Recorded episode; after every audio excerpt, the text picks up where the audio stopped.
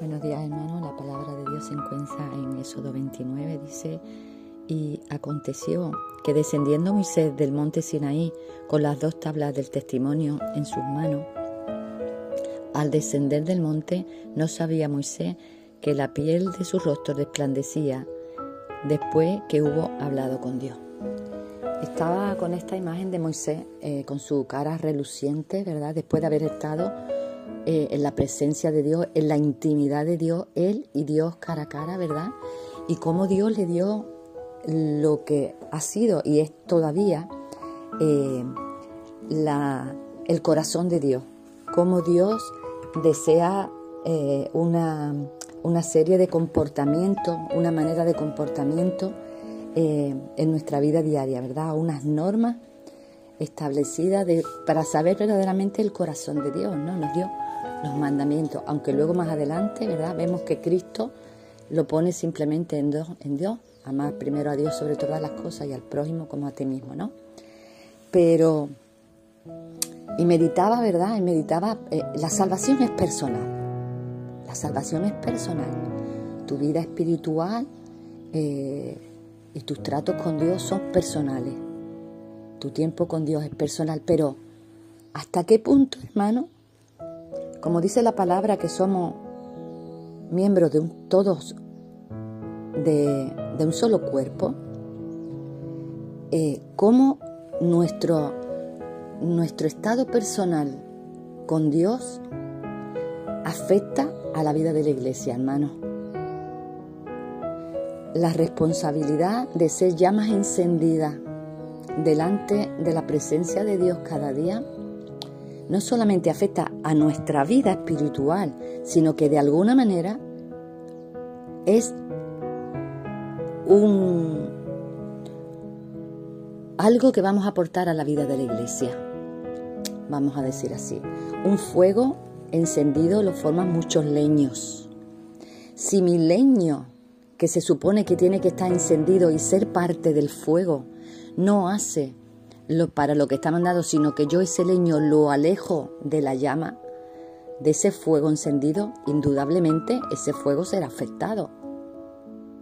Si mi vida espiritual con Dios, si mi tiempo con Dios es un tiempo bueno y mi corazón está verdaderamente siendo tratado por las manos del alfarero, cambiando cosas de mi vida, paso tiempo en oración, eh, leyendo la palabra de Dios, eh, verdaderamente la vida de la iglesia es afectada, hermano. Cuando yo me encuentro encendida y cuando yo me encuentro con el gozo de Dios, yo influyo en mis hermanos a la hora de predicar, a la hora de obrar, a la hora de orar, a la hora incluso de alabar a Dios. El, el inconverso que está a mi alrededor también es tocado, influido. Si mi vida está apagada, no tengo nada que dar porque no puedo ser eh, canal de bendición para que Dios realice su misión de salvación.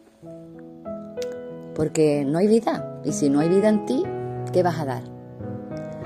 En cambio, si tú tienes, estás encendido, eh, tú la palabra que le imparta a cualquiera persona desde la vida que hay en ti, no va a hablarle a aquella persona como palabras dichas eh, por decir, sino son palabras que va llena del Espíritu Santo y que hará la obra por lo cual ha sido enviado.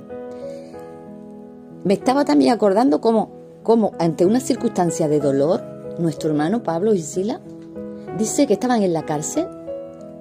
Allí la cárcel de aquella manera, que seguro que no era ni punto de comparación como es hoy, y dice que ellos cantaban y alababan a Dios después de haber sido golpeados, después de haber sido metidos en una cárcel. Y además sin haber hecho nada malo, simplemente por predicar la palabra de Dios. Pero vemos que su estado espiritual era tan lleno de Dios que a, a todos los que estaban alrededor en la cárcel su cántico y su adoración los impactaba, hermano. A veces, como Moisés, Moisés no se daba cuenta que la presencia de Dios había cambiado su, su cara, porque despedía eh, eh, eh, luz. Es más, luego tenía que cubrírsela, porque era tanta la presencia de Dios en él que a los demás como que les impactaba. Seamos conscientes, hermano, y busquemos verdaderamente cada día mm, ser fuego, ser pasión, estar lleno de Dios, estar lleno de gozo. Nuestra vida se va a enriquecer porque verdaderamente cuando estamos llenos de Dios cambia nuestra vida con un gozo, una manera de afrontar las dificultades y las pruebas en nuestra vida normal como hogar, de familia, en nuestra vida en el trabajo, influye en todas las áreas de nuestra vida, especialmente en la iglesia. Y cuando estamos apagados, ¿cómo verdaderamente Señor, también influimos, ¿verdad?, de manera negativa, porque no vamos a tener esa palabra de aliento. Qué bueno que somos un cuerpo.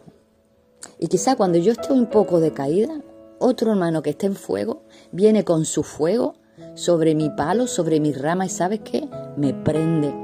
Y a lo mejor me dice, hermana, confía en Dios, deja tus problemas, no sé cuánto, me está diciendo palabras de aliento que hace que mi palo que se estaba quedando en ceniza y apagado vuelva de nuevo a cogerlo y ponerlo esa antorcha junto con el fuego. ¿Para qué? Para ser animados los unos de los otros. Así que mi, mi, mi pensamiento, el pensamiento de Dios, digamos así, en este día, eh, eh, cuida tu tiempo personal con Dios. Tú eres parte del cuerpo de Cristo, tú eres importante, no solamente tu vida espiritual es importante para ti, sino para todo aquel que te rodea, a los hermanos y a los inconversos. En el nombre de Jesús, en este día, hermano, te bendigo. Un abrazo.